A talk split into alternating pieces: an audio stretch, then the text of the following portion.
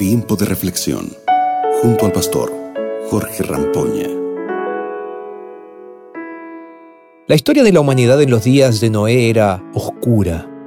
La fuerza del mal crecía entre los hombres. La violencia, la opresión, la inmoralidad sexual y la idolatría caracterizaban esta sociedad. Hombres y mujeres vivían por siglos, pero aún con su larga vida traspasaban los límites de la gracia de Dios. Y si Él no hubiese hecho algo, toda la humanidad se habría perdido.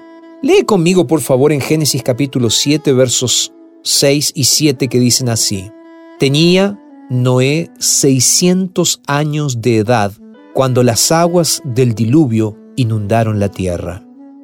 Aproximadamente a los 480 años de edad, sí, 480 años, Dios llamó a Noé para que construyera el arca. Desde el proyecto hasta la finalización de ese barco gigante, pasaron 120 años. Mucho, ¿verdad? Durante esos 120 años, Noé predicó sobre la gracia de Dios. Con cada golpe de martillo que era escuchado, la predicación de Noé era comunicada. El llamado era que regresaran a los caminos de Dios. Sin embargo, muchas personas, incluso las que participaron activamente en esa misión de construcción de aquel barco, no escucharon el llamado ni se arrepintieron de sus pecados. El pecado no alteró el orden del mundo de una vez. Las leyes naturales y las estaciones eran fijas y mantuvieron su perfecto orden desde la creación. Hasta entonces nunca había caído una gota de lluvia ni se habían desbordado los ríos. Por eso era casi lógico llegar a ver un evento catastrófico como el que estaba prediciendo Noé.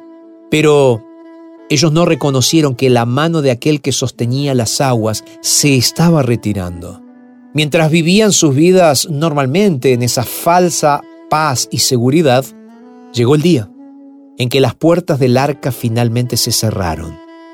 Además, los últimos miembros vivos de la familia de Noé, afuera estaban todos los que negaban escuchar la advertencia, los que se negaron a escuchar los llamados de Dios. Dentro la familia, fuera los que no quisieron escuchar. De repente, el diluvio cayó. No fue solo una lluvia intensa y prolongada.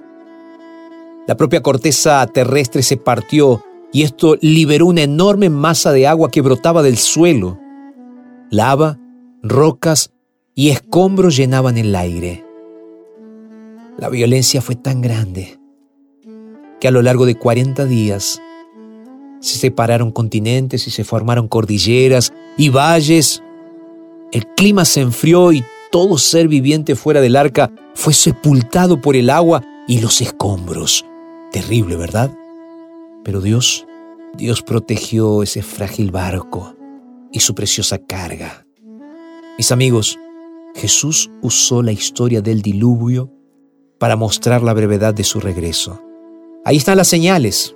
Además de la violencia, opresión, inmoralidad sexual, idolatría, todo esto que está sucediendo en nuestros días, en días de pandemia, una pandemia sin precedentes, Dios se va mostrando y nos dice dónde está aquel arca que puede salvarnos. Ese arca son los brazos de Jesús, son los brazos de Dios. Pensando en nuestros días, el propio Jesús en Mateo 24, versos 37 y 38, él dice que la venida del Hijo del Hombre será como en los días de Noé. Cada uno seguía su vida y el diluvio los tomó por sorpresa. Sabe, Jesús vendrá a la hora y al momento en que menos lo esperamos, pero vendrá. Vendrá como un ladrón en la noche, vendrá como un diluvio, pero vendrá.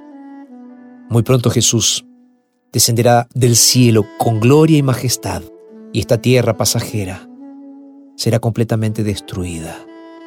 ¿Qué te parece si tú y yo ahora dedicamos un tiempo para decirle al Señor, Señor, ayúdanos?